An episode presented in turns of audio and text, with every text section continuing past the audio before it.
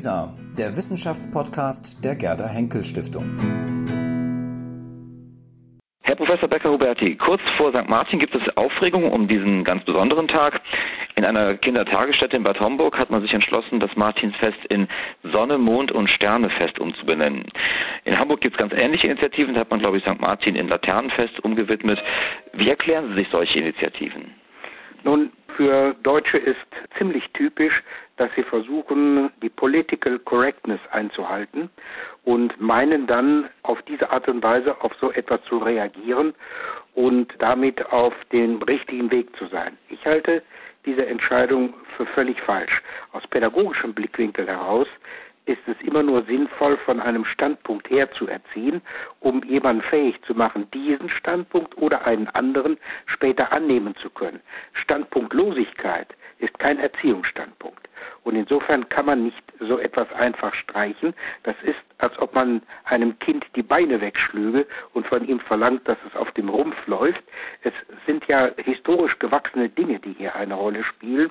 Und es geht nicht darum, jemanden zu zwingen, an einem Pontifikalamt teilzunehmen, sondern hier geht es darum, einer Gestalt nachzufolgen, die nämlich die Nächstenliebe verkörpert, nämlich befähigt zu sehen, dass es andere gibt, denen es nicht so gut geht wie mir und denen ich dann helfen soll.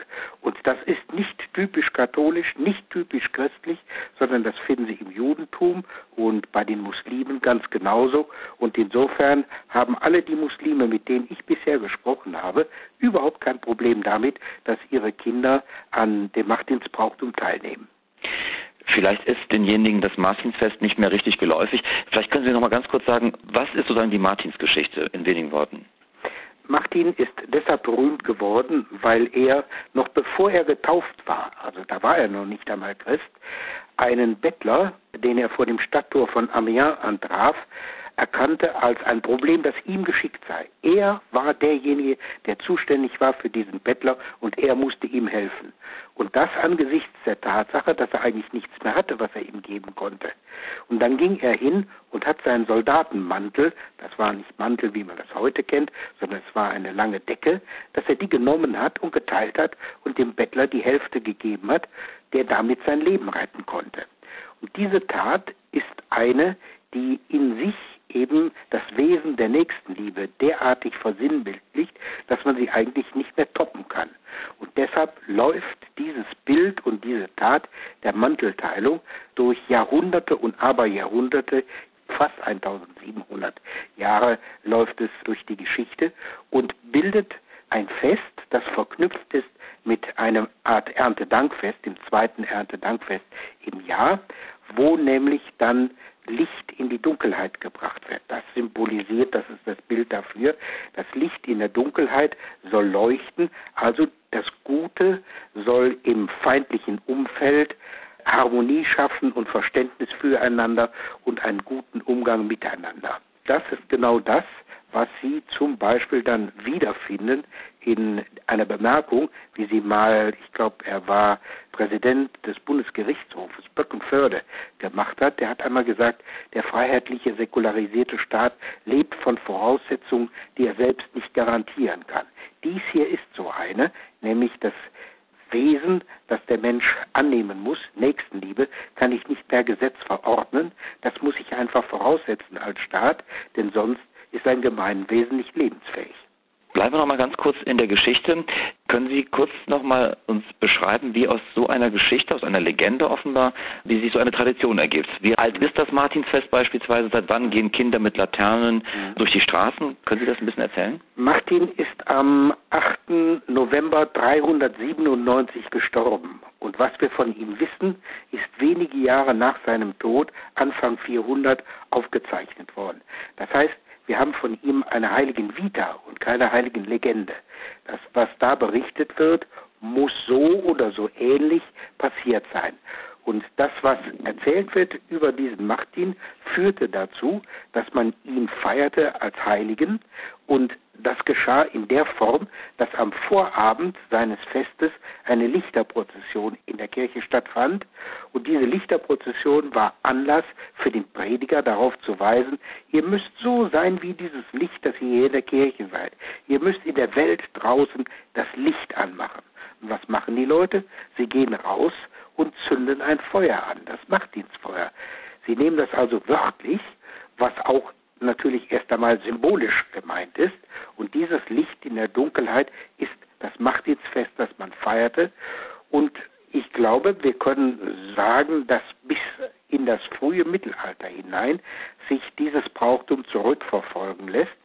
Es ist vor allen Dingen immer wieder feststellbar an Erlassen der Obrigkeit, die darauf hinweist, dass Machtdienstfeuer in den Dörfern mordsgefährlich waren, weil da standen Holzhäuser, die relativ schnell Feuer fingen und wenn eins brannte, dann brannte der Rest hinterher.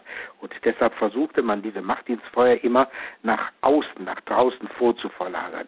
Dieses Machtdienstbrauchtum aus dem Mittelalter, verbunden eben mit diesem Erntefest zum Schluss des Wirtschaftsjahres der Bauern, das wurde gefeiert bis in das 19. Jahrhundert hinein und dann änderte sich das Brauchtum, so wie im Karneval der Fastnachtzug, der Rosenmontagszug entstand, um aus diesem Chaos, das da auf den Straßen stattfand, so ein bisschen von Ordnung zu machen, entschlossen sich die Veranstalter von Machtdienstbrauchtum, einen Machtdienstzug einzuführen, nämlich die Kinder mit Lampions, die jetzt gebastelt wurden, die eben das Leben des Heiligen darstellten, einen Zug zu veranstalten, der hinter dem Ritter auf dem Pferd, also Martin als römischer Ritter, ein Heerzug. Dabei war ein Bettler und dann gab es irgendeine Stelle, wo der Zug anhielt und die Mantelteilung vorgespielt wurde.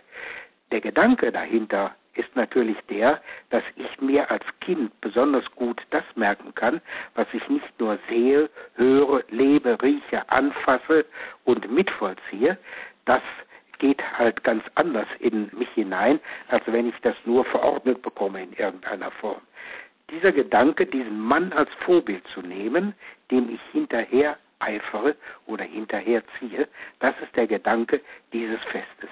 Sie haben vielleicht noch eine sinnliche Wahrnehmung vergessen, das Schmecken. Denn es geht ja bei den Kindern auch darum, dass sie von Haus zu Haus ziehen, klingeln und dann eben sich erhoffen, dass sie Süßigkeiten beispielsweise ja. bekommen. Ein Weckmann wird auch hier in Köln, also zumindest in Rheinland verteilt, in anderen Regionen ist es, glaube ich, eine süße Brezel oder so. Wie unterschiedlich sind da diese Gebräuche? Ist das überall gleich mit den Kindern und mit dem Klingeln und Süßigkeiten einsammeln? Der Begriff, der dafür gilt, ist der Oberbegriff Heischen. Das Heischerecht ist verbunden mit bestimmten kirchlichen Festen. Und zwar haben die Kinder und die Armen immer das Recht gehabt, bei diesen Tagen an die Tür zu klopfen und zu sagen, was ist denn nun mit uns?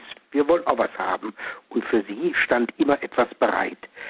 Ob man dies dann nun Heischen nennt oder in Düsseldorf heißt es Gripschen, in anderen Gegenden hier im Rheinland heißt es Schnörzen oder Betteln, äh, die Sache ist überall die gleiche. Und es gibt etwas, was dazugehört, nämlich ein Gebildegebäck. Bestimmte Gebäcke in bestimmten Formen, die es nur zu diesem Anlass gibt. Und zu diesem Anlass Martin, meistens auch noch bei Nikolaus, gibt es den sogenannten Weckmann. Der Weckmann ist ein Wecken, also Weißbrot, Festtagsgebäck, und es stellt den Mann dar, den heiligen Mann, der als Gebäck auf den Tisch kommt. Und das kann man noch daran erkennen, wenn man die Erfindung des 19. Jahrhunderts umdreht, die Pfeife, dann haben Sie die Anmutung des Bischofsstabes wieder, der das ursprünglich einmal gewesen ist. Und in anderen Gegenden heißt er eben Stutenkerl oder hat andere Namen, aber von Norddeutschland bis zur Schweiz, rüber bis in den Elsass, überall gibt es diesen Wecken, der zu diesem Tag den Kindern gegeben wird. Wo wir gerade beim Kulinarischen sind, es gibt ja auch die Martinsgans. Worauf ist die zurückzuführen? Die Martinsgans ist populär geworden unter diesem Namen, aber sie ist viel älter. Denn die Martinsgans war nötig, um die Pacht zu bezahlen. Der Martinstag, der 11.11., .11., war nämlich dieser Festtag, an dem gefeiert wurde, aber an dem auch die Pacht bezahlt werden musste für eine Wiese oder für irgendein Feld. Und wo die Leute das Geld nicht hatten oder überhaupt noch gar kein Geld gab, da wurde in Naturalien bezahlt. Und zu diesem Zeitpunkt sind eben die Gänse schlachtreif und mit denen bezahlte man seine Pacht. Das freute den Gutsherrn, denn der Gutsherr bekam nicht nur Gänse, die sich selber frisch hielten, in Zeiten, wo es keinen Gefrierschrank, keinen Kühlschrank und keine Konservendosen gab, sondern er bekam noch zwei Dinge dazu. Er konnte nämlich die Daunen nutzen, Denn er schlief schon auf Daunen, während die Leute, die die Gänse hergaben, noch auf Stroh schliefen. Und vor der Erfindung von Pelikanen und ähnlichem mehr schrieb man mit Gänsefedern. Auch die bekam der Gutsherr eben kostenlos mit seinen Pachtgänsen. Der Begriff der Machtdienstgänse kommt auf, weil man irgendwie irgendwann versuchte zu erklären, warum denn die Gänse mit diesem Tag verbunden sind. Das wusste man nicht mehr. Und so kommen erst im 14. Jahrhundert Legenden auf, die dies zu erklären versuchen, nämlich der Martin hätte sich in einen Gänsestall geflüchtet, damit er nicht zum Bischof gemacht wird und die Gänse hätten ihn dafür verraten. Meine Güte, man hätte ihnen Heiligenscheine dafür verleihen müssen, aber sie nicht zum Tod verurteilen. Also die Legende erklärt falsch und sie versucht etwas zu erklären, was es sehr viel länger schon gab, also auch schon vor Martin selber. Kommen wir aus der Geschichte nochmal heraus, nochmal in die aktuelle Debatte. Sie haben schon erwähnt, dass sich Bräuche ja auch ändern. Es gibt beispielsweise auch jetzt die Initiativen, dass man aus Weihnachtsmärkten jetzt Wintermärkte macht. Ist das etwas Einzigartiges oder haben sich Bräuche und ihre Bezeichnung schon immer gewandelt, kommen auch neu dazu, wie etwa jetzt Halloween zum Beispiel. Ja, ob Halloween letztendlich dazukommen wird, wird sich noch zeigen. Das, was es jetzt im Augenblick an Halloween gibt, ist schon deutlich weniger als das, was vor ein paar Jahren üblich war. Also das entscheidet sich nicht über Jahrzehnte, sondern eher über Jahrhunderte ob so etwas ähm, dann auch tatsächlich zum Brauch wird. Natürlich ändern sich die Bräuche. Wenn ich einen Brauch zementiere, einbetoniere, dann mache ich ihn damit kaputt. Der Brauch muss Lebensumfeld haben, muss sich anpassen und wandeln. Das, was im Augenblick aber passiert, das hat mit Brauchtum nichts zu tun. Die Weihnachtsmärkte sind rein kommerzialisiert. Sie dienen ausschließlich und alleine kommerziellen Interessen und dem Vergnügen. Sie sind nicht mehr das, was sie einmal waren, wo man eben vor Weihnachten hinging und die Lebensmittel und Gewürze kaufte oder die Spielsachen, die man für Weihnachten brauchte. Das ist ja alles vorbei. Das ist ja inzwischen eine Eventveranstaltung, wo ich mich alkoholisieren kann, ohne was zu trinken. Also wenn Sie einmal quer über den Roncalli-Markt gehen, in der Vorweihnachtszeit, dann ist es schwer für sie nüchtern zu bleiben, allein von dem, was da an Glühwein Duft von allen Seiten kommt. Ein hochrangiger Kirchenfunktionär hat diese Debatte zuletzt lakonisch, also die Debatte um das Sonne, Mond und Sternefest, lakonisch mit dem Satz kommentiert, er registriere solche Schritte zu einer weiteren voranschreitenden Säkularisierung fast Tag für Tag. Ist das wirklich so? Könnte man nicht auch sagen, dass die vergangenen zwei Jahrzehnte beispielsweise eher auch eine Renaissance der Religion und Spiritualität sind? Ich glaube, dass man beide Aussagen relativieren muss. Eine voranschreitende Säkularisierung äh, zeigt sich anders als dadurch, dass ich versuche, durch äh, sogenannte politische Korrektheit äh, irgendetwas zur Seite zu schieben und damit Sinn zu entleeren. Ein Laternenfest hat keine Tradition und äh, hat auch keinerlei Aussage. Das ist insofern ziemlicher Nonsens. Aber das ist nicht unbedingt voranschreitende Säkularisierung. Und genauso ist das mit der Renaissance von Religion und Spiritualität. Es gibt natürlich ein wiedererwachtes Interesse an Religion, aber das ist nicht unbedingt ein wiedererwachtes Interesse an Kirche und Konfession. Das sind zwei völlig verschiedene Dinge. Also das muss man sehr viel differenzierter betrachten und ich glaube, dass man mit so etwas abgehobenen Formulierungen dem Phänomen nicht gerecht wird. Die Erzieherinnen sind in einer gewissen Not. Sie versuchen, den Leuten entgegenzukommen und gerecht zu werden.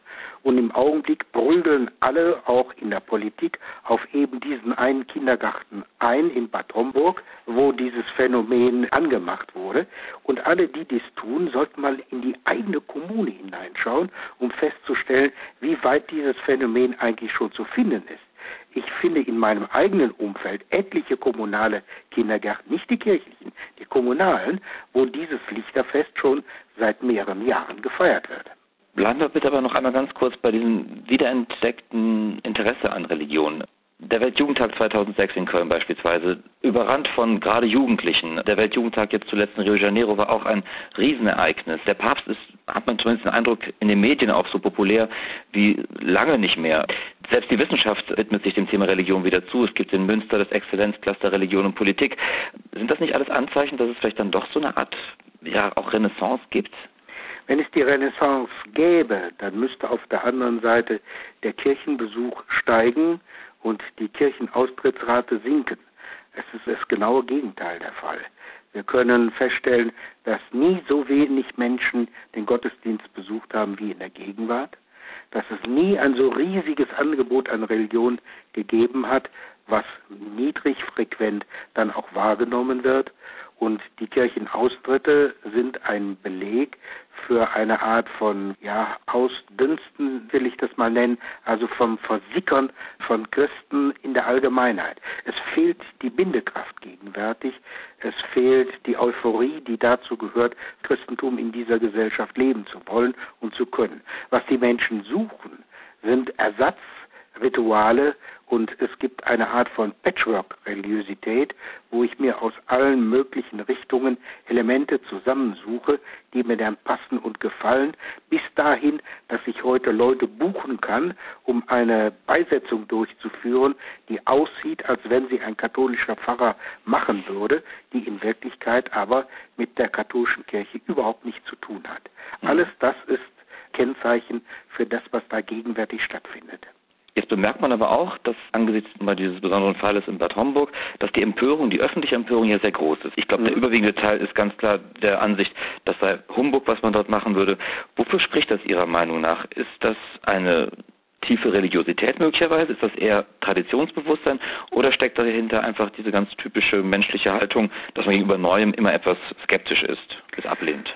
Ich glaube vielleicht von allem etwas. Ich glaube, dass es primär nicht die religiöse Empörung ist. Es mag viele Menschen geben, für die Martin ein religiöses Symbol ist.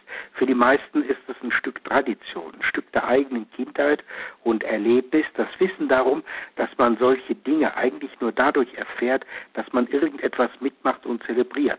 Und dieses Martin-Feiern, ist der Hinweis darauf, dass ich meinen Egoismus in den Griff kriegen muss und lernen muss, den anderen als anderen zu sehen und ihm den gleichen Wert zuzusprechen, wie ich ihn für mich verlange. Und das lernt man nur durch solche Feste. Ich glaube, die Tradition eben ist das, was die meisten Menschen im Augenblick motiviert, gegen solche Versuche, so einen Brauchtum platt zu machen, dagegen anzugehen. Und das finde ich ist eine relativ gesunde Entwicklung. Herr Professor Becker-Roberti, ich danke Ihnen sehr für dieses Gespräch, wünsche Ihnen schöne Martinstage und vielleicht bis zum nächsten Mal. Danke sehr. Dankeschön. Auf Wiederhören.